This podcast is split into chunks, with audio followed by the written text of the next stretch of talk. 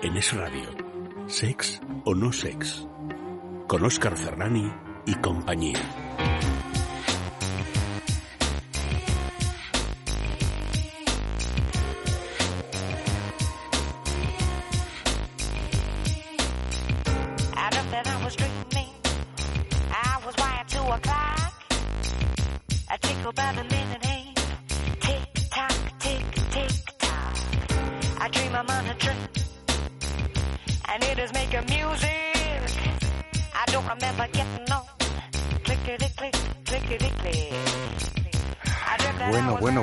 Hoy tenemos otro sexo no sex, eh, repleto de cuestiones eh, sobre sexo y sexualidades humanas que hemos preparado con mucho cariño para que puedas introducirlas en tus oídos sexuados pasando un rato entretenido con nosotros. Eh, lo que ya hagas después con ellas será cosa tuya y de quien te acompañe en tu sexualidad, claro.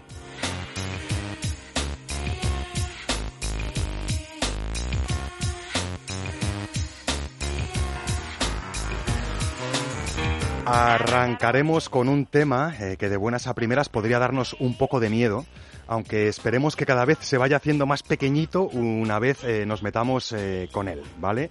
Descubriremos en qué consiste una fobia sexual o varias en la sexopedia sonora de hoy, por supuesto, con Leire Méndez, y echaremos un vistazo detallado por los miedos más comunes que bloquean nuestros deseos más carnales antes eh, de descubrir actitudes y abordajes que podrían acabar con ellos.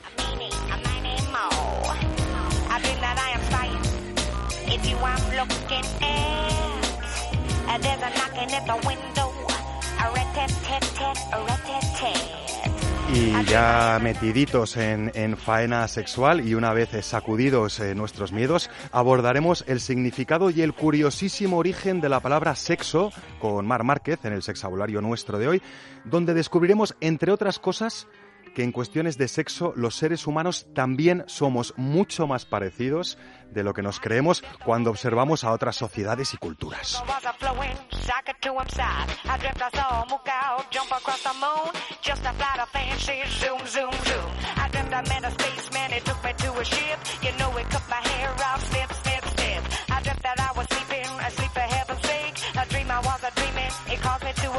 Y habrá más, claro que sí, mucho más, porque continuaremos poniéndole sonido a cuestiones de sexo y sexualidad, presentándoos eh, un cómplice de juego en forma de vibrador muy, muy pequeñito, pero lleno de enormes posibilidades y enseñanzas prácticas de lo más orgásmicas. También eh, nos enteraremos de qué placeres eh, debe o a quién los debe Ana Rossetti en unos párrafos muy muy húmedos desde la mismísima garganta de Eva Guillamón y nos asomaremos a la intimidad sexual de unos animales con cuernos, aunque no los sufran, eh, que son muy cercanos a nosotros. Incluso nos va a quedar tiempo para disfrutar una agenda pícara con Chema Rodríguez Calderón repleta de planes refrescantes, tenemos algunos de la semana pasada colgando, y de recomendaciones que seguro os quitarán las ganas de quedaros en casa, haciéndolo de siempre, con vuestro amorcito o con vuestra pareja sexual.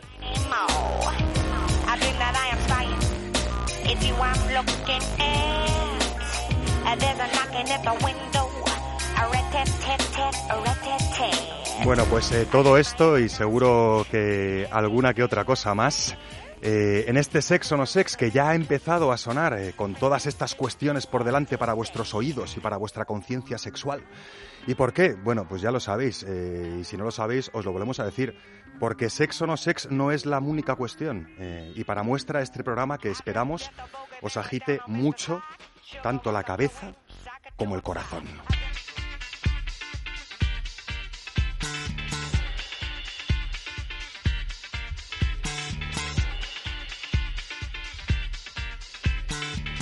Eh, estamos donde estamos y donde estamos es en la mesa donde hacemos sexo no sex.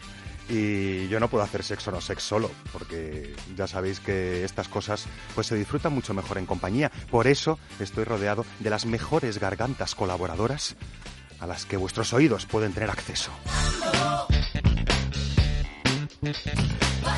Garganta colaboradora como la de Mar Márquez, eh, nuestra filóloga, ya sexóloga, adicta al baile, bloguera, con esos eh, textos tan eróticos y tan salvajes eh, a través de millosalvaje.com. Buenas noches sexuales nuevas, Mar Márquez. Buenas noches, Oscar, y gracias por tus palabras que siempre de tu boca suenan doblemente bien. Bueno, y con este colchoncito de bailando tú ya no sabes ni dónde meterte, ¿no? Hemos Eh, tenido sí. que agarrarte a la silla porque ya empiezas a mover las caderas, el ombligo y también la lengua, porque tienes un sexabulario hoy eh, de lo más pretencioso, diría yo. Ay, que vengo con tantas ganas de decir esta palabra.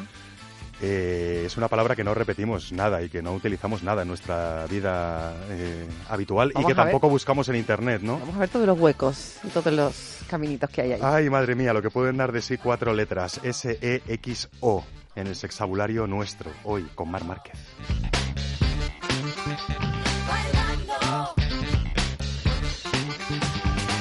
Bueno, ¿y qué puede ser mejor que una garganta colaboradora? Pues dos, y hasta tres, y hasta cuatro, porque Leire Méndez ya está aquí ocupando su silla, nuestra sexóloga, terapeuta de pareja, divulgadora sexual también, cofundadora de esa web eh, tan interesante y tan llena de información útil para agitar nuestras conciencias sexuales que encontraréis en el cibermundo tecleando www.lasexopedia.com.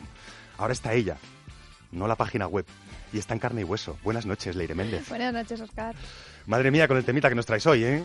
Uf, Que nadie se asuste, ¿no? no, hombre, asustarse no, pero bueno, hay que conocerlo. Y hay que meter el dedito en algunas llagas también a veces, ¿no? Para quitar la porquería Sí, y, siempre meter el dedito, sí. y para que empiecen en las llagas, estaba diciendo. Que es algo, es algo más incómodo que cuando te meten el dedito en otros lugares. Pero bueno, hablaremos de miedos, hablaremos de fobias y sobre todo hablaremos de páginas que arranca Mar Márquez así dándome unos sustos que no veas. Como ha oído que el tema va de miedo, pues ya ella no- nos, pega, nos pega un susto.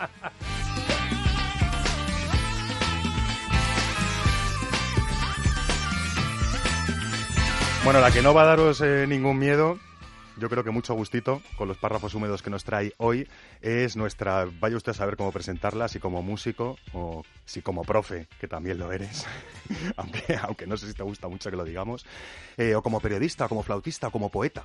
Eh, es Eva Guillamón y es la que ha preparado esos párrafos húmedos en los que parece ser que alguien debía algo a alguien, pero que no es dinero, ni mucho menos. Buenas noches, Eva Guillamón. Buenas noches, Oscar. Vaya párrafos húmedos que traes hoy, porque yo me humedecía solo leyéndolos y todavía no los he escuchado de tu garganta. Te has pasado tres pueblos hoy, ¿no? Pues fíjate que yo pensaba que no te iban a parecer tan húmedos. ¿En serio? Teniendo en cuenta los de la semana pasada, Bueno, ¿no? es que... que- eran así, John Cleland es más evidentemente húmedo. Esto es poesía, entonces la poesía siempre es más sutil. Bueno, a mí pues Bueno, yo no lo- vi tan, no pero lo a vi tan, veces es su- más no lo vi sutil. tan sutil. Está claro que los de la semana pasada chorreaban ya. Claro, los de la semana pasada eran no, eran so- cataráticos. no eran solo húmedos, pero estos a mí me han humedecido bastante. de Bueno, me alegro. ¿eh? No solo los párrafos, sino lo que tienes que contarnos sobre la autora, que va a ser en los párrafos húmedos de hoy. Ya os estaba avisando, y quien avisa no es traidor, es avisador.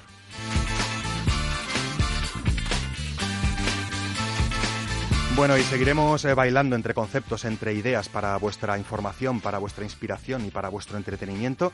También desde la garganta de Chema Rodríguez Calderón, nuestro actor, dramaturgo, eh, chiflado de la vida, eh, además de hiperactivo sexual, podría decir, digo, hiperactivo vital también, ¿no? Porque estás metido en miles de fregados, además de estar siempre al tanto de planes y recomendaciones de lo más pícaras y refrescantes. Buenas noches, Chema Rodríguez Calderón.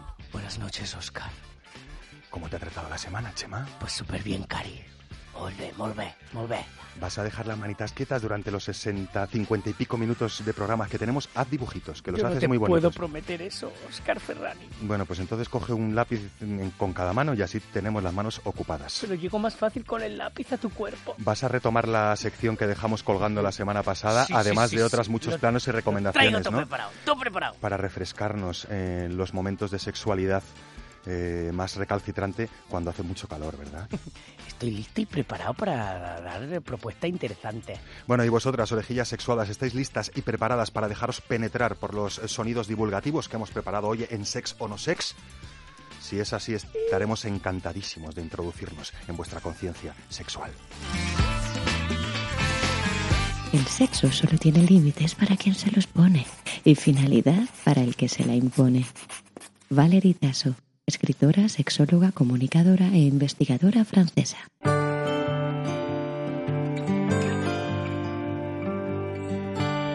Bueno, es que no nos podíamos ir de vacaciones sin nombrar a, a la gran Valeritaso, ¿no?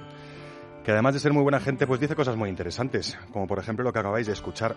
Vosotros sabréis si queréis poner límites a vuestra experiencia sexual. Eh, y desde luego vosotros sabréis si queréis darle o imponeros una finalidad de la experiencia sexual per se. A lo mejor lo, divertido y lo jugoso es encontrarse con la propia finalidad durante el propio encuentro sexual. Pero sí que es verdad que a veces eh, pues eh, tenemos algunos impedimentos, tenemos algunos miedos, tenemos algunos sustos variados y que, y que bueno los sexólogos y las sexólogas pues a veces intentan un poco etiquetar y darle forma para que llegados al caso de que nos bloqueen lo suficiente pues tengamos la ayuda necesaria para seguir eh, poniéndonos los límites que nosotros deseemos y no imponiéndonos ninguna finalidad en lo que supone el encuentro sexual per se. Así que, Leire Méndez, vamos al abordaje de las fobias sexuales, si te parece, definiéndonos esa palabra tan rara que utilizáis los técnicos, erotofobia. ¿Qué es lo que es eso? Bueno, al final le ponemos nombres a todo, pero al final es, pues, como cualquier fobia, un miedo intenso, irracional, incontrolable eh, sobre el sexo o cualquier cosa relacionado con el sexo. Has dicho irracional e incontrolable, ¿no? Sí, eso es, eso es clave para diferenciar una fobia de un miedo, pues que podemos tener cualquiera por X motivos. Y que de hecho iremos viendo que los hemos tenido, ¿no? Cuando nos hagas el desglose de las fobias, pues un poco más habituales con las que, con las que un sexólogo se puede encontrar en, en consulta, ¿no? Eh, Podríamos eh, definir. Ya- yo creo que ya lo has dicho, ¿no? Con, con esto de que nos deje clavados, ¿no? Que sea incontrolable, pero los síntomas generales de una fobia, eh, así con pinceladas muy gruesas, eh, ¿qué puede distinguir una fobia de un miedo que, que a veces aparece, que a veces tenemos, que nos dura más, que nos dura menos, que, que valoramos con alguien y que al final desaparece, de lo que podría ser una fobia incapacitante? Claro, ese, ese miedo nos produce una ansiedad, ansiedad muy, muy elevada, ¿no? Con sudoración, palpitaciones, el temblor, la boca seca, esa sensación de ahogo que en realidad no nos estamos ahogando. Ay, las No sé si. Sí, yo creo que en- no, no tiene por qué ser en, en cuestión de sexo, pero seguramente todos hemos sentido algo parecido, si no concretamente eso, ¿no? Eh, y luego además eh, también se caracteriza por una evitación de cualquier estímulo que nos provoque ese miedo. Pues, Es como en el que este tiene, como el que, el tiene fobia a las arañas y es que no quiere verlas ni en pintura, ¿no? Ni que hables de ellas. Claro. Directamente ya te No proteges. puede verlas en foto ni... Sí. Ah, pues es que a veces evitar las arañas pues tiene unas consideraciones, pero evitar la práctica sexual y si tienes a alguien a quien quieres y a quien deseas por delante, pues puede ser un poquito más chungo, ¿no? Y sabiendo todo lo que engloba la sexualidad, que no es solamente cuando nos metemos en la cama, pues es más difícil, sí. Bueno, es más difícil, pero no, no imposible, ¿no? Eh, antes de entrar en los tipos o variantes, que, que hay palabras en la sexología clínica así como muy, muy difíciles hasta de pronunciar, pero, pero que luego eh, señalan una fobia, un bloqueo que, que es muy claro y muy fácil de entender. Pero antes de, de entrar en tipos o variantes, eh, ¿Podría, ¿Sería posible resumir las causas generales o la causa general de la que van a ir bebiendo todas estas distintas fobias o subfobias que vamos, que vamos a ir relatando? ¿Hay algunas causas eh, generales posibles? A ver, claro, los, los- psicólogos, los sexólogos intentamos eh, hacer una evaluación previa de cada paciente para luego eh, hacer un tratamiento individualizado, ¿no? Pero así un poco en general puede haber un, un evento negativo o traumático, no me gusta tampoco llamarlo traumático, pero puede ser eh, negativo previo, que haya hecho que vayas evitando ciertas situaciones y entonces se te va haciendo cada vez más bola de nieve. Esto no ayuda tampoco con la educación sexual que recibimos, que nos introduce unas creencias que son irracionales o que, no- o que son tabúes, mitos, que, bueno, pues todo eso va haciendo un poco ahí mella y al final es lo que hace que evitemos o tengamos miedo de exponernos a determinados estímulos o situaciones. O sea que podríamos decir que tampoco es estrictamente necesario que para desarrollar una fobia tipificada como tal eh, hayamos tenido que pasar por un acontecimiento específicamente traumático, ¿no? No, no es El- la misma deseducación, aunque haya sido muy bien intencionada, puede suponer un trauma per Claro. se que, que haga aflorar algún tipo de fobia más allá, insistimos, que, que de, de- de los miedos, ¿no? De los Claro. miedos propios que tenemos y que seguiremos teniendo y que, y que tenemos eh, formas de abordar mucho más eh, fáciles o asequibles que cuando nos enfrentamos a la fobia, tal cual, ¿no? Eh, nos ponemos así como de puntillas sin estar muy asustados y nos cuentas un poco de qué van las fobias eh, más habituales o, o más visibles en, en consulta para ver si alguien eh, se siente representado no solo en sus propias carnes y en su propio corazón, sino en, en la- en las carnes y el corazón de alguien que quiere y que a lo mejor está pensando que, es que es un maniático, es que es un chiflado y resulta que no, oye, que tiene una fobia, ¿no? Y que, Mm. y que a lo mejor ni siquiera es consciente de que, de que la tiene. Vamos a ello, nos ponemos de, vamos. nos A ponemos mí, de a mí personalmente tampoco me gusta etiquetar a cada persona, ¿no? Me gusta más eh, escuchar eh, toda la historia que tiene detrás, evaluar bien y luego pues ir trabajando en base a ello. Pero vamos a ponerle nombres raros.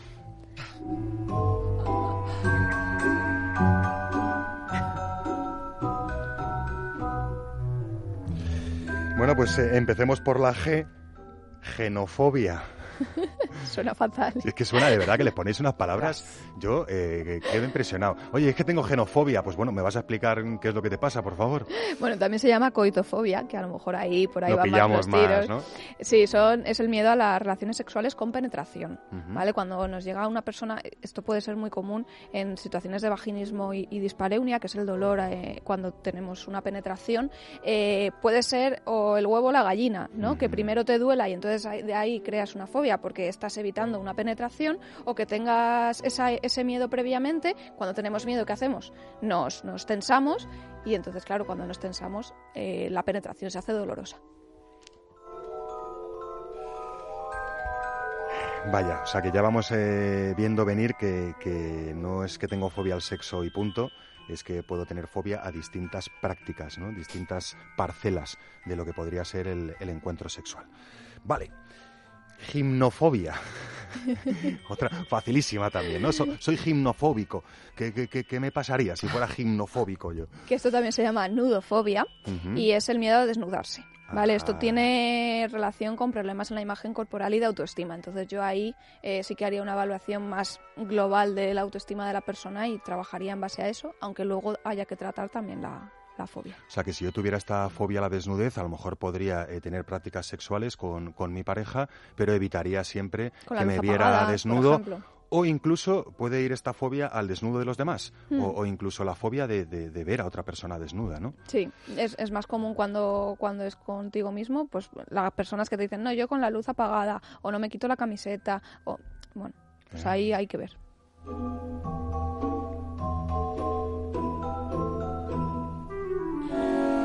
Bueno, y puede ser que no tenga fobia ni, ni a las prácticas coitales, ni a que me vean desnudo, ni a ver desnudo a nadie, eh, pero puede ser que sea parafóbico, yo también. Y, y- y muchos se preguntarán, y bueno, y, y si, tú eres parafóbico, ¿qué te pasa? ¿A qué tienes miedo? ¿Qué te bloquea? Esto, esto es eh, complicado de definir porque, a ver, son personas que tienen eh, fobia a las perversiones sexuales. Pero Uy. claro, eh, es que una perversión sexual eh, depende de tu código eh, moral al Mm. final. Entonces, para lo que para mí puede ser una perversión, para Mar puede no serlo, ¿no? Probablemente Sí. no lo sea.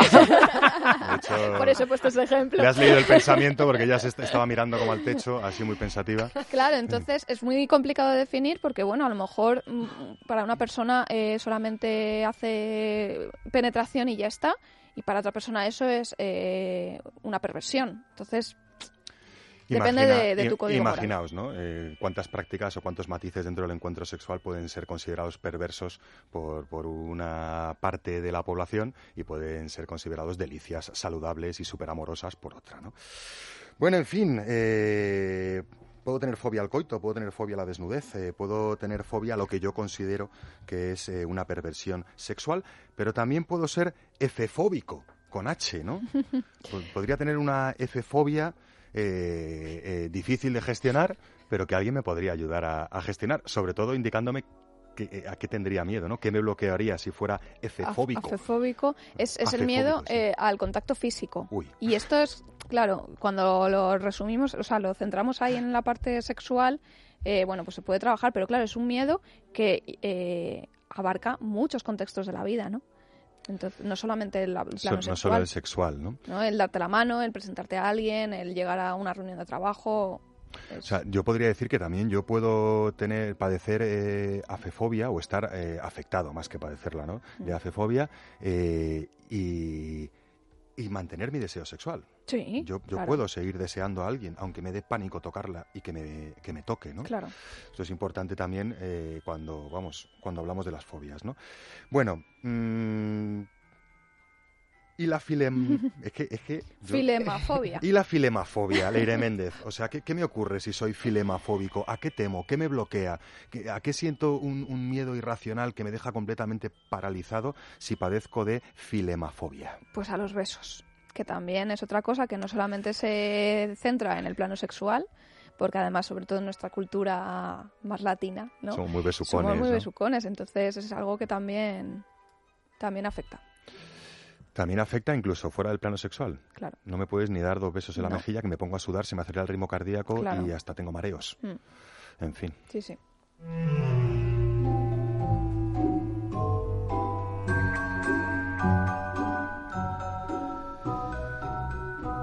Bueno, y podríamos estar hablando de muchas más fobias, eh, no solo al coito, a la desnudez, a, a- a practicar lo que consideramos eh, perversiones sexuales, incluso al contacto físico o a los besos, sino que también podemos desarrollar una fobia a la propia vulnerabilidad, que esto es algo que me ha llamado mucho la atención y que desde luego todos, todos tenemos ese miedo, ¿no? No sé si hasta el punto de que nos paralice absolutamente, pero, pero se puede desarrollar una fobia a la propia vulnerabilidad. Sí, yo, a ver, yo creo que eh, nos gusta más estar en un rol más activo, más pasivo, pero es verdad que a nadie nos gusta sentirnos vulnerables, ¿no? Eh, esto está muy vinculado al temor al abandono. Hay que, habría que trabajar a ver qué miedos hay ahí de quedarte, ya a mí no me gusta la palabra solo, pero quedarte solo, etcétera, para ver por qué tienes este miedo, porque claro, al final eh, te produce muchos problemas de pareja, este tipo de miedo, porque al final tú tienes conductas, todas tus conductas son para que no te abandonen, ¿no? Para entonces, Sería una fobia como de las más abstractas un poco, ¿no? Sí. O poliédricas de las que de las que hemos ido viendo. O sea que la, la celopatía vendría un poquito por ahí. Podría Es- venir. Estaría asociada. Derivada, ¿no? Bueno, claro, luego cada fobia es como una especie de, de, de- de medio eh, conjunto de bolitas, ¿no? Que se van Claro. enganchando. Si es que, la- a ver, si es que las personas tampoco somos eh, paquetes cerrados. Al al final, bueno, pues eh, nuestra historia, nuestras experiencias, eh, el cómo nos han educado, todo hace que eh, tengamos ese tipo de, de conductas y de pensamientos y de emociones. En fin, pues qué interesante. A mí no, no te creas que me ha dado tanto miedo como, como curiosidad y ganas, ¿no? Mm. Porque eh, las hemos descrito, eh, hemos pormenorizado algunas, pero también sería justo terminar eh, hablando de que existen, por un lado, bien estrategias personales, bien hábitos personales que podrían ayudarnos a enfrentar estas fobias y llegados a un punto hay tratamientos y terapias de lo más eficaces, ¿no? Para, Mm. para abordar y confrontar eh, las fobias con las que podemos todos eh, llegar a encontrarnos en algún momento de, de nuestra vida, ¿no? Mm. Sí, yo te diría así, lo más, lo más importante que es la base sería el tema de la psicoeducación, ¿no? De quitar creencias irracionales, miedos que nos han ido metiendo desde pequeños y que a lo mejor no tienen ningún, ningún sentido. Información rigurosa y útil, ¿no? Mm. Sobre sexo, sexualidades y afectos, Claro. podríamos decir, ¿no? Sí, es que si no, si, si empezamos a trabajar otra cosa eh, con esas creencias irracionales, no, va, no vamos a avanzar, ¿no? Eh, y luego, pues ya técnicas más específicas, como pueden ser relajación, eh, trabajo de autoestima y de imagen corporal, una exposición siempre controlada con el terapeuta, porque no es exponerse y ala, y ya está, ¿no? Me, me pongo, me expongo a mi miedo y, y no, porque al final la, la ansiedad sube, sube, sube, y si no tenemos herramientas para controlarla, pues va a ser peor. Vale, entonces, bueno, siempre con un, con una- un profesional yo creo que, que esto es una, algo que, que tiene fácil solución. Llegados, llegados al punto, ¿no? Llegados al punto de, de necesitarlo, eh, hay profesionales que están perfectamente preparados para acompañarnos, ¿no? Previo paso a que nos entendamos con ellos, ¿no? Que hay profesionales de todo tipo. Y Claro. el primer paso es encontrar ese punto de empatía más allá de la relación profesional y a partir de ahí, pues ponerte en sus manos y en su conocimiento, ¿no? Bueno, nuestros miedos, nuestros retos. Espero que sí, y que si habéis detectado alguno de ellos en vuestras carnes, pues eh, tengáis un poquito más de ganas de agitarlo. Y si habéis detectado alguno en las carnes ajenas, pues tengáis eh, más herramientas para, para comprenderlos y abordarlos.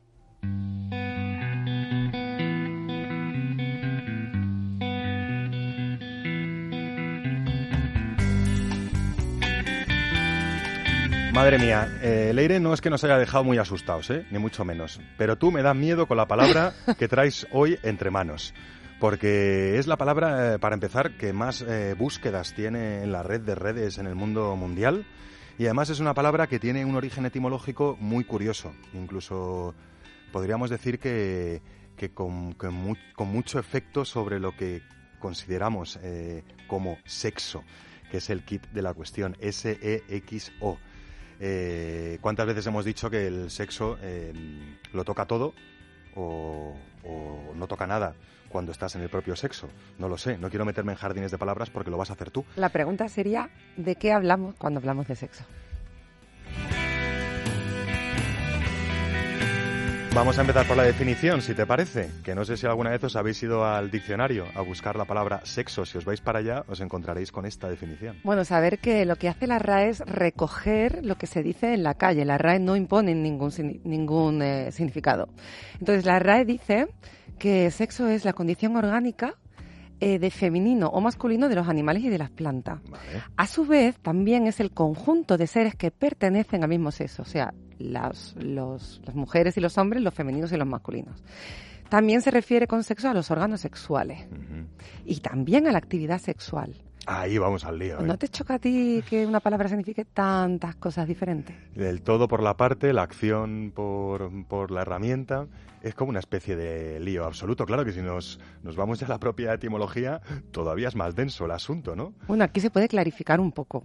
Y lo que hacemos, ¿no? Tirar de las palabras, ver su historia y ver hacia dónde nos lleva para que nos expliquen nuevas realidades. ¿Y hacia dónde nos lleva la palabra sexo si nos remontamos siglos, siglos, siglos, siglos atrás con esa consecución de sonidos Ay. que han dado lugar a esta palabra? Es tan bonito, Oscar. Mira, esto verdad. viene del latín. Vale, suele pasar, suele pasar, ¿eh? Con- Suele- no suele con- pasar, con ¿verdad? nuestra lengua. Viene del latín sexus, que significa literalmente corte, o sea, la división de humanos entre dos grupos distintos, de hombres y mujeres. Toma ya. ¿Vale? ¿Quieres corte, cariño? Somos, No. somos un helado, somos un helado. ¿Quieres corte? No, me, me refiero a sexo, que si quieres sexo. Corte. No, de- no se refiere, claro, tú estás haciendo un uso de lo que se dice hoy en día. O sea, quieres una actividad sexual, quieres un encuentro erótico, pero no vamos ahí. Vamos a la base. Partimos de que sexo significa que hay una cosa entera que se divide en dos, en una mitad y en otra, en un hombre y en una mujer. Vale, ¿por qué corte? ¿Por qué viene esa idea? Eh, ¿Por qué se asocia esa palabra? ¿Por qué se cogió y se escogió ese sexus? Pues esto viene del banquete de Platón, del siglo III antes de Cristo. Aquí Platón escribió una historia en la que utilizó a Sócrates, eh, eh, organizó un banquete en la que cada comensal iba a hacer un discurso sobre Eros, porque decían que ese dios, porque no estaba bien jaleado, ¿no? Había, sale tan andando. había que ponerlo encima de la mesa, ¿no? El tema, ¿no? Y entonces cada comensal explica su versión de lo que entiende por amor. Y hay eh, un discurso sobre el amor físico, otro sobre el amor espiritual, otro sobre el amor como fuerza de acción. Y el penúltimo sería el amor como piedad y justicia. Y dejaron para final a Ar- Aristófanes, que era un cómico que nadie lo tomaba en serio. Pero escucha, fue el justo el que dijo el discurso que eh, metía en el saco a todos estos amores. O sea, explicó el origen del amor, porque el ser humano está relacionado con este, con este amor. Con esta necesidad de amar, él se inventó decir, una ¿no? cosa. Él dijo, mira, bueno, se inventó una historia. Y dijo, mira, hay tres géneros. El masculino, el femenino y el andrógino. Masculino está formado por dos hombres, el femenino por dos mujeres y el andrógino, andros, hombre, ginos, mujer. Eh, Sería el, heterosexual. Eh, eran seres redondos, ¿no? Formados por estas dos caras, cuatro brazos, cuatro piernas. Y eran tan completos y se sentían tan fuertes que plantaron cara a los dioses. Eran muy, muy prepotentes. Solo hacían jugar y, ay, no sé, por saco unos a otros. Plantaron cara a los dioses. Y los dioses dijeron, oye, ¿y esta gente cómo vamos a dejarle aquí que hagan? Los dioses somos nosotros, estos, Estos, son estos tres puñeteros tipos de seres, ¿no? Mortales los- de mierda. Ujú. Quedaros ahí donde estáis. Y dijeron, pues mira, escucha, Zeus va a coger sus rayos y les va a cortar por la mitad. ¿Cómo tiene el rayo Zeus? Eh, tú que explicas muy bien. así, como, Así. como en zigzag, Eso. como en zigzag eh, apuntado, ¿no? Eh, Tú, Afilado, tú. ¿no? Y gordo, y gordo y grande. Y gordo y grande. El rayo de Zeus tenía que ser gordo y grandote. sí, y cortó a estos seres por la mitad. Bueno, empezaron a sangrar, empezaron a cuidarse unos a otros. ¿Y qué ocurrió con este corte? Con este sexus, este corte, que se hicieron vulnerables. Vulnerables al amor. Los sesgó, los cortó y se hicieron vulnerables al amor. ¿Esto significa que, son ser- que somos seres incompletos? No. Significa que nacemos con esta vulnerabilidad, que nacemos con la capacidad de amarnos los unos a los otros siempre y por siempre. Y siempre estaremos enganchados a esta búsqueda, a este encuentro de almas. No significa que haya un alma para cada persona, significa que vamos a crecer y vivir buscando y encontrando el amor continuamente. Imagínense ustedes. Eh, decía Jane Austen eh, que la mitad del mundo no puede entender los placeres del otro. Y, a lo mejor eh, por ahí van los tiros y la cuestión es encontrar eh, agentes que puedan entender nuestros placeres y que comulguen ¿no? con, nuestros, con nuestros propios placeres. A mí me gusta mucho explicarlo desde lo contrario. Para poder entender que somos seres sexuados, habría que entender qué es un ser no sexuado. Y de ahí viene la ameba. La ameba es una cosa que está feliz flotando por el universo. Es feliz siempre. Está high, está guay, siempre. ¿Vale? Y cuando se quiere mm, reproducir, lo que hace es partirse por la mitad. Esas mitades son felices también, a tope, siempre están, yeah, yeah. Nosotros no. Nosotros somos vulnerables y de ahí viene el temor que estábamos comentando con Leire antes. No podemos evitar el temor a la al temor al abandono, porque somos vulnerables por eh, definición.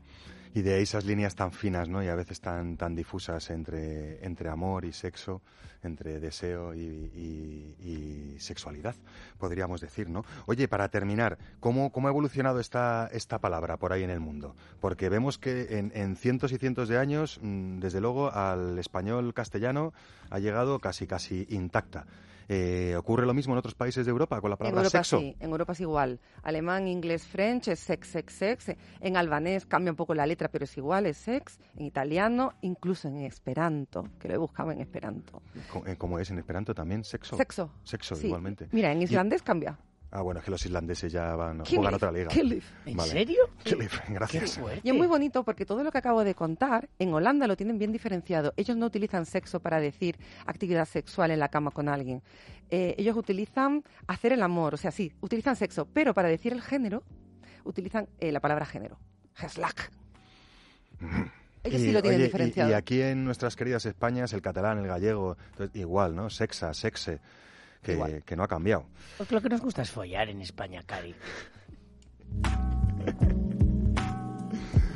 En fin, eh, a Eli Guerra lo que le gustaba era que la quisieran mucho y a su manera. Y vuelve a jugar con esa deliciosa fuerza metafórica que tiene el baile a la hora de, de señalar o reseñar aspectos carnales de nuestra existencia. Así que os dejamos respirar estos miedos y estas palabras que tanto han construido nuestra forma de ver el mundo y de ver la sexualidad con la dulcísima y acariciante voz de Eli Guerra en su Quiéreme mucho. Quiero bailar, quiero sentirme hermosa.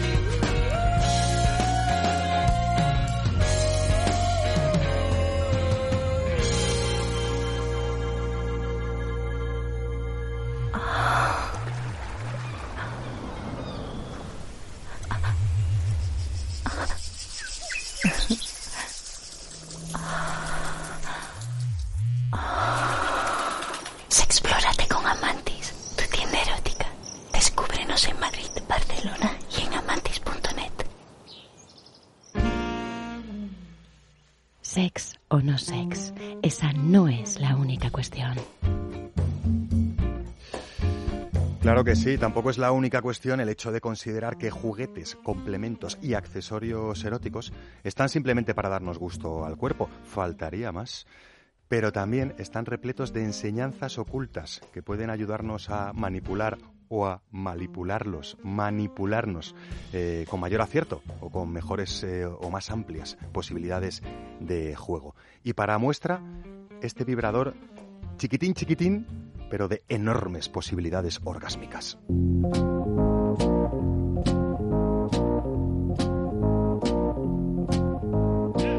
Tengo en la mano nada más y nada menos que a Duki, un patito muy pequeño, tan pequeño, tan pequeño que si lo escondiera dentro de mi puño no notaríais que tengo algo dentro, pero eh, lo suficientemente grande como para afectar en plataformas orgásmicas muy, muy, muy destacadas, tanto de la anatomía femenina como de la anatomía masculina.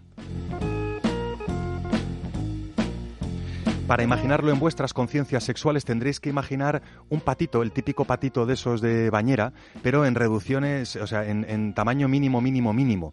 Más o menos de lado a lado ocupa lo que ocuparían mis dos dedos pulgares, uno a continuación de otro. Eh, es el típico patito que mira hacia atrás con su piquito y se mira a la colita, formando esa especie de letra C de casa tan interesante ergonómicamente hablando para estimular tantas áreas orgásmicas de nuestra anatomía.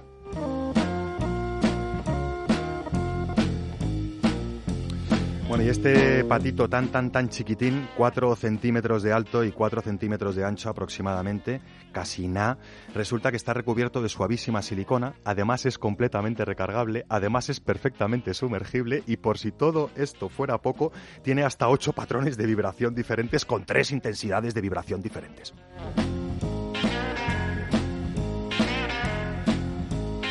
Bueno, ¿y qué hacemos con este Duki, con este vibrador en forma de patito tan chiquitín, eh, pero para orgasmos tan, tan, tan grandes? Bueno, para empezar podríamos eh, deleitarnos en la anatomía genital femenina utilizando esta letra de, esta forma de letra C que tiene el patito para introducir la cabecita por detrás del clítoris y dejar a la colita presionando el clítoris o viceversa, dejamos la colita por detrás del clítoris y la cabecita aprovechando esa letra C por encima del clítoris, creando una suerte de mini abrazo orgásmico que podrá estimular clítoris y uretra de forma simultánea con o sin glande del clítoris, porque lo podemos replegar antes de meterle la cabecita del patito o no. Imaginaros en esas dando vibración a dos áreas tan sumamente sensibles como podría ser el clítoris con o sin capuchón del glande y como podría ser la uretra. Pero si queréis ir a más, también podéis aprovechar esta especie de letra, forma de letra C o de letra U que tiene este duki, este patito, para pinzar lo que podrían ser los propios labios vaginales y hacer movimientos ascendentes, descendentes con cualquiera de las vibraciones disponibles para sonrojo, arrebato y placer máximo de la dueña de la vulva que esté dejando pasearse este patito por sus intimidades.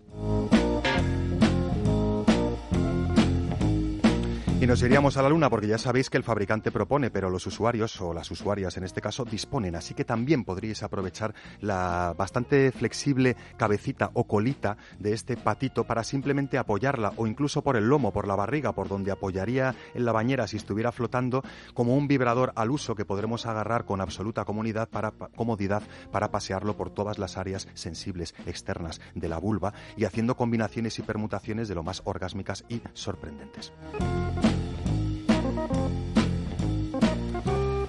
Y antes de pasar a las otras muchas posibilidades que podrían tener en este caso este patito sobre los genitales masculinos, también podemos aprovechar la ergonomía patística de este Duki utilizándolo como una especie de, de anillo, ¿no? Metiendo el dedo por el centro, lo que va a dar vibración a la propia yema del dedo y lo que nos va a permitir pasearlo por distintas áreas más o menos sensibles en contacto piel con piel, eh, incluso profundizando un poquito más utilizando el propio patito como tope para que el dedito haga unas cosas vibrando y el patito abrazado a ese dedito haga otros menesteres.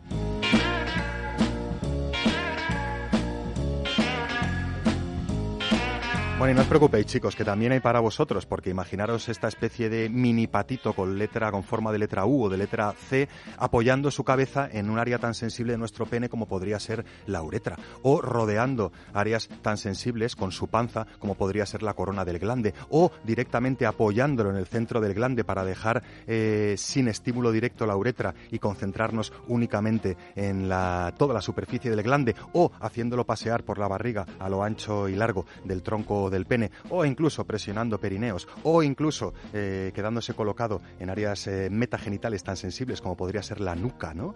En fin, eh, posibilidades casi infinitas para un juguetito, ya os digo, muy, muy, muy, muy, muy chiquitín, ideal para primeras experiencias vibradoras o ideal para eh, experiencias variadísimas vibradoras que nos recuerdan que esta vez, otra vez, de nuevo, el tamaño no importa, aporta.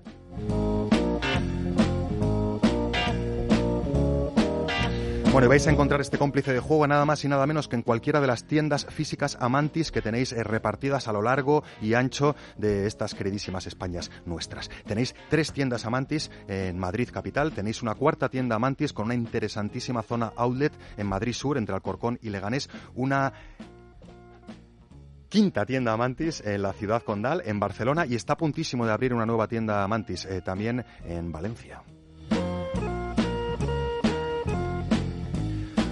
Aunque si preferís eh, observar las curiosidades eh, de este Duki, de este patito vibrador o de otros muchísimos, casi infinitos juguetes, complementos y accesorios eróticos que encontraréis en Amantis, podéis teclear www.amantis.net en la red de redes y accederéis de esta forma a su completísima tienda online, donde encontraréis eh, pues no solo fichas de productos, fotografías, vídeos explicativos, sino comentarios de usuarios y usuarias más o menos satisfechos. En definitiva, toda la información para que vuestras compras curioseos amantis sean lo más adecuados a vuestros gustos y necesidades.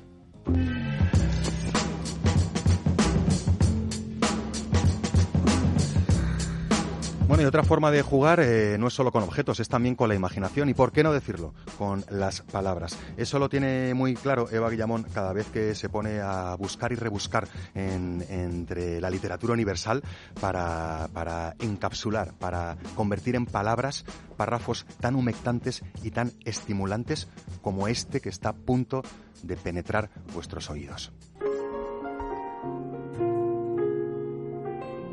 Y esa tan transparente neblina que su lengua extendió sobre mí labor concupiscente, minuciosa e inútil, pues el bello prosélito, me atrevería a decirlo, es que es tan impotente, como adorable es, por ello aún intacto, conservo el corazón de mi valiosa orquídea, falsas futuras nupcias blancas y así entre tanto, mi precioso tormento, recibo tus bombones y mi single remojo detrás de cada cita, con abluciones vanas, pero tonto muchacho, no te avergüences si de pronto no se abulta tu pretina, ni tu enarbolado furor puede, impasible, horadarme la membrana y arrancar de mi carne el clásico aspaviento. Y no te desesperes si no soy despojada aún de aquello que sobrepasando el tiempo que la edad aconseja y Cupido consiente, fiel guardo en el ardiente túnel, ya custodiada, mi pelvis por amor tan incauto cerrada, permanece mi escudo, sabrosa precaución.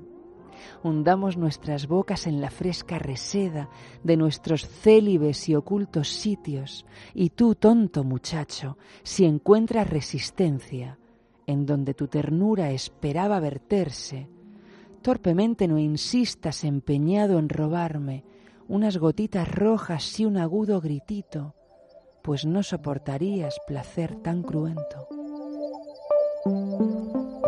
Lo del agudo gritito, yo, yo me lo he Del imaginado. muchacho, del muchacho.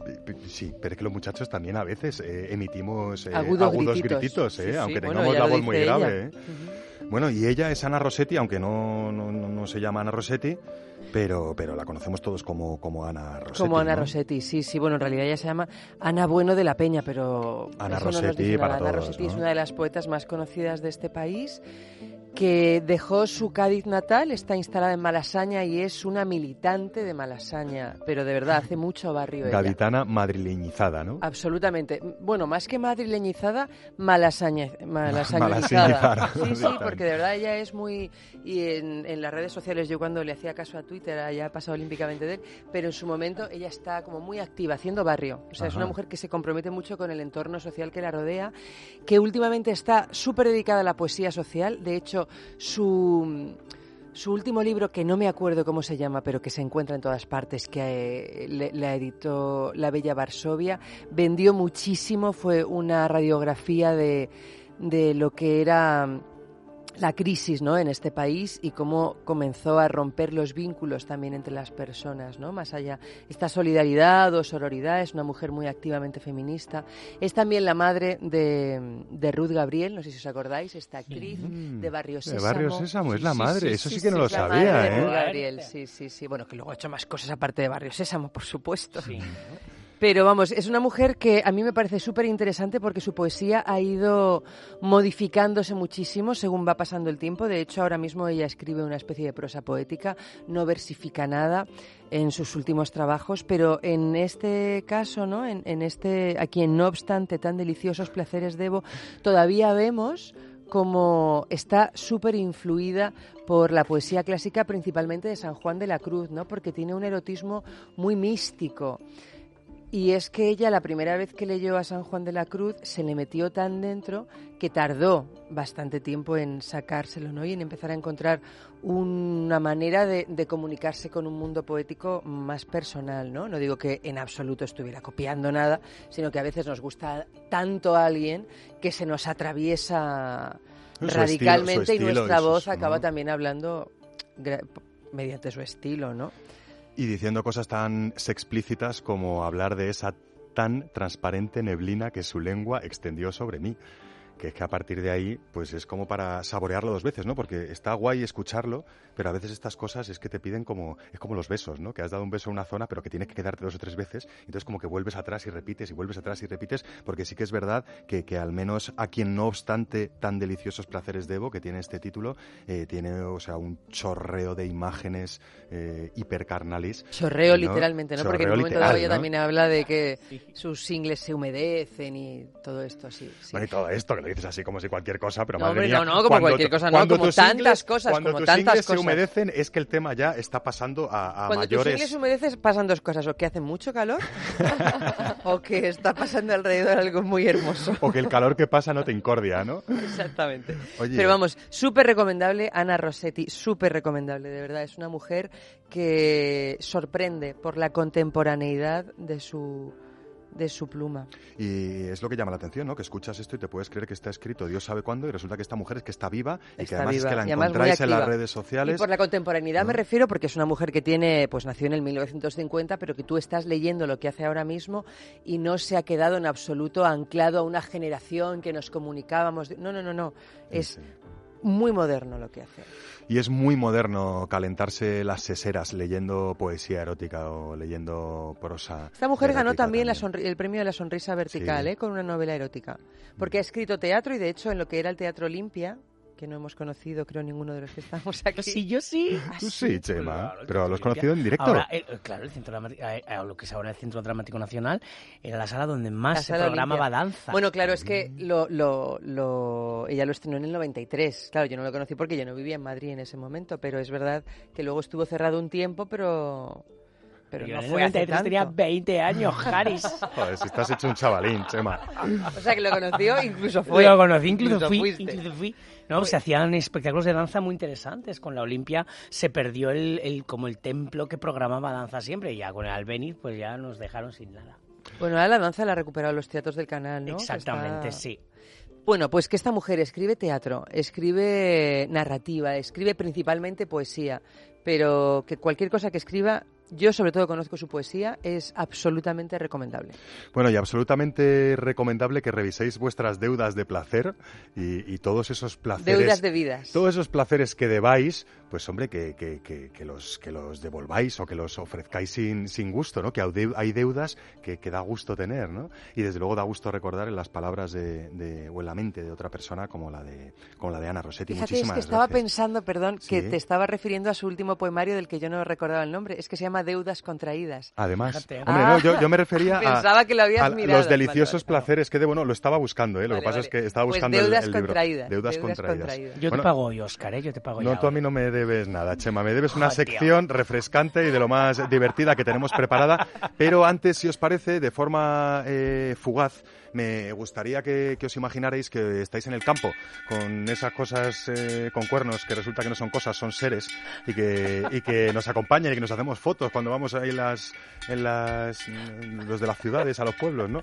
Resulta que son vacas, que son toros y que también tienen una apasionante, interesantísima vida sexual que os hemos resumido en estas animaladas sexuales de hoy. Vacas y toros, animales curiosos, padres respetuosos y amantes complacientes.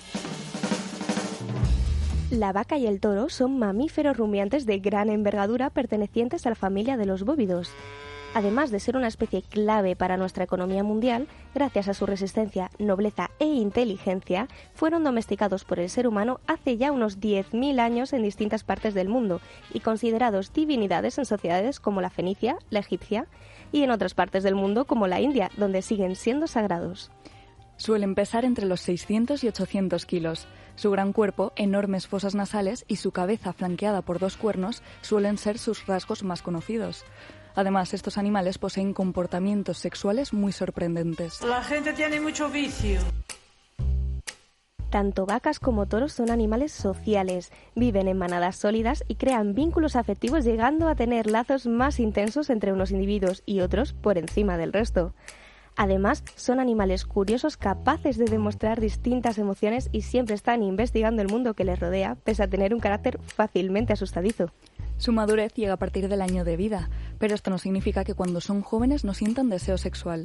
Las hormonas revolucionadas tan características de esta época también afectan a estos enormes bóvidos. Estamos un poco despistados hoy aquí arriba, ¿eh?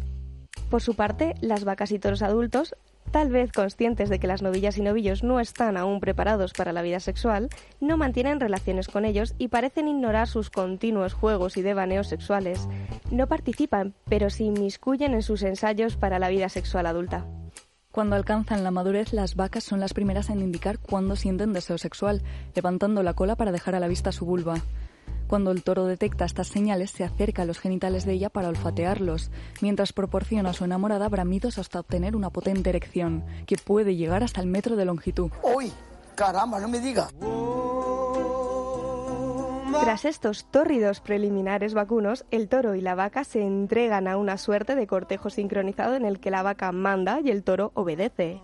Tras mostrar sus intimidades y dejarlas olfatear, la hembra invita al macho a seguirla de un lado a otro durante el tiempo que considera conveniente hasta que se detiene en seco y permite iniciar el coito, que nunca tendrá lugar sin su permiso por muchas ganas o erecciones que tenga el toro. Por favor, claro. Siempre con cariño y respeto. Es entonces cuando la vaca baja su cadera para facilitar la monta, momento en el que el toro tantea la entrada de la vagina con su pene erecto, introduciendo tan solo la puntita, mientras realiza equilibrios sobre el lomo de su dama.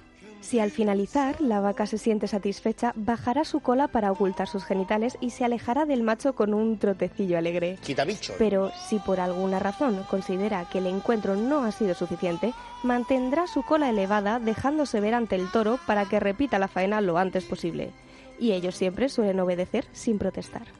Ahora sabemos que además de alimentarnos y ayudarnos en el trabajo durante milenios, el carácter apacible y la respetuosa vida sexual de las vacas y los toros pueden recordarnos lo importante de mantener relaciones sexuales consensuadas.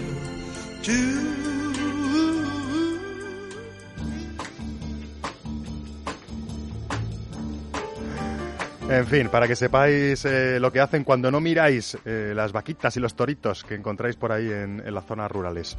En fin, eh, Chema, no me hables de cuernos. No, no, Háblame de cuernos de no. planes eh, refrescantes y divertidos para, entre otras cosas, pasar esta ola de calor en tu agenda pícara de hoy.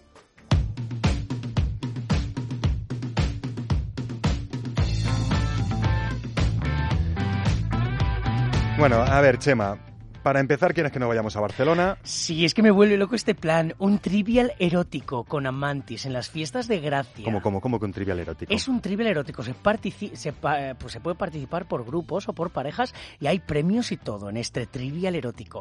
sí? que se celebra el 19 de agosto en la calle La Perla. Es una actividad gratuita a las 10 de la noche. Además, gratis. A las 10 de la noche en la calle de la Perla, en las fiestas de Gracia de, de y Barcelona. advierte a Amantis que hay premios también de consolación, no solo para el equipo ganador. De del consolación, no, no de consoladores. Sí, exactamente, pero seguramente tiene algo que ver con lo mismo. Consolarán con consoladores. Sí, bueno, te voy a dar permiso para que utilices esa palabra hoy, pues porque te estoy dejando poco tiempo y vas nervioso, pero ya sabes que la palabra consolador para estos cacharros que vibran Ya lo a sé. mí a mí me da, vamos, por lo menos arcadas. Oye, eh, buen plan, ¿eh? Lo de Trivial Erótico Sí, el sí, 19 de agosto en, en Barcelona. Exactamente. Y yo que soy de familia astur leonesa, que voy mucho a las fiestas de mi pueblo, en este caso sería. León, ¿sabes? Yo voy ahí a las fiestas del Cristo.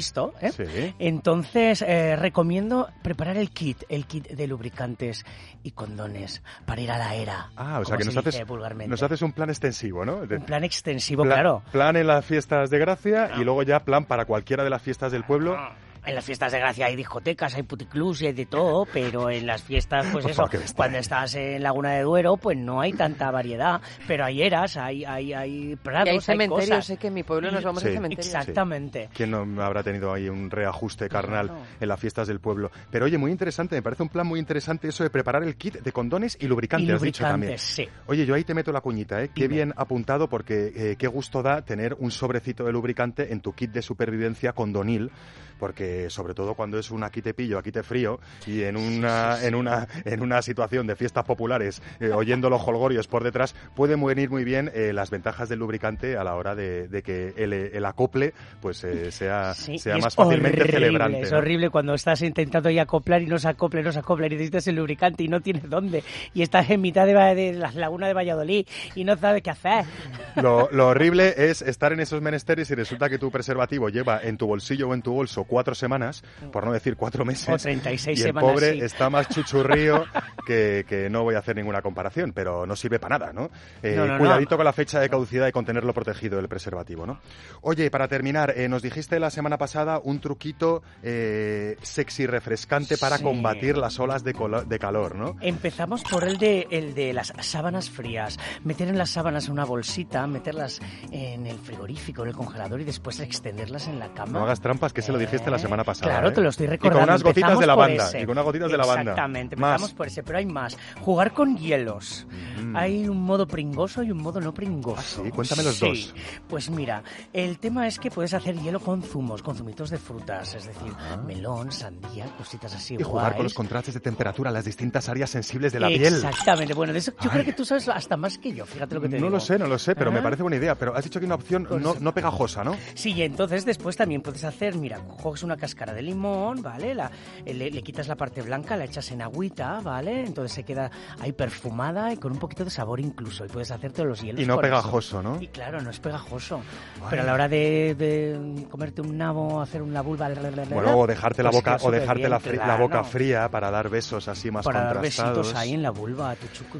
Ay, en fin, qué plan más refrescante. Gracias por el trivial, gracias por recordarnos que hay que llevar condones a las fiestas del pueblo y a ser posible con un lote de lubricante. Y gracias por recordarnos que el juego que pueden dar los hielos y las excusas esas tan malditas es que hace calor, hace calor. De calor pues, nada, Oscar. refresca el ambiente. Sexo, sexo.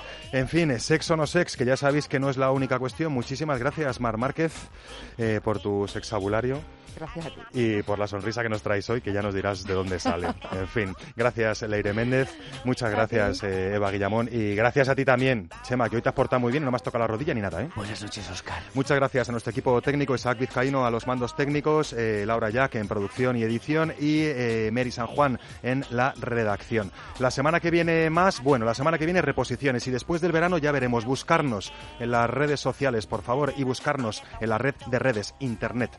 Hasta entonces, eh, no se olviden de jugar. Buenas noches y buen sexo.